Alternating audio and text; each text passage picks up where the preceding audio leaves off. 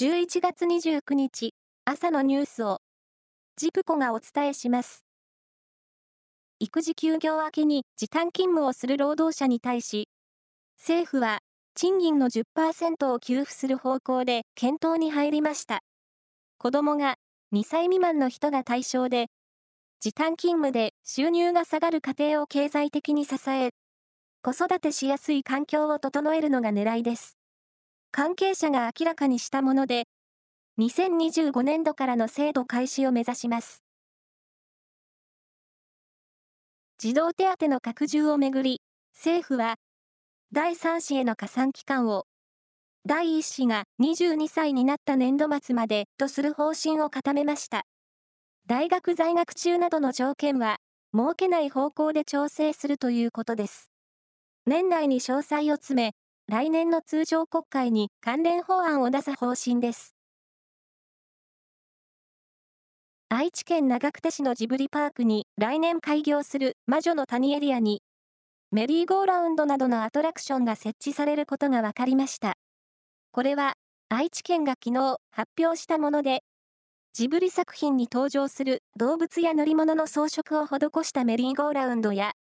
子供向けのフライングマシンも開設するということです。ロシアは、再来年の大阪・関西万博への参加を辞退すると表明しました。詳しい理由は明らかにしませんでしたが、ロシアのウクライナ侵攻をめぐる日本や欧米の対応に不満を抱いているためとみられます。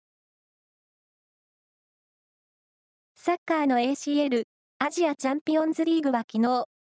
各地で1次リーグ第5戦が行われ、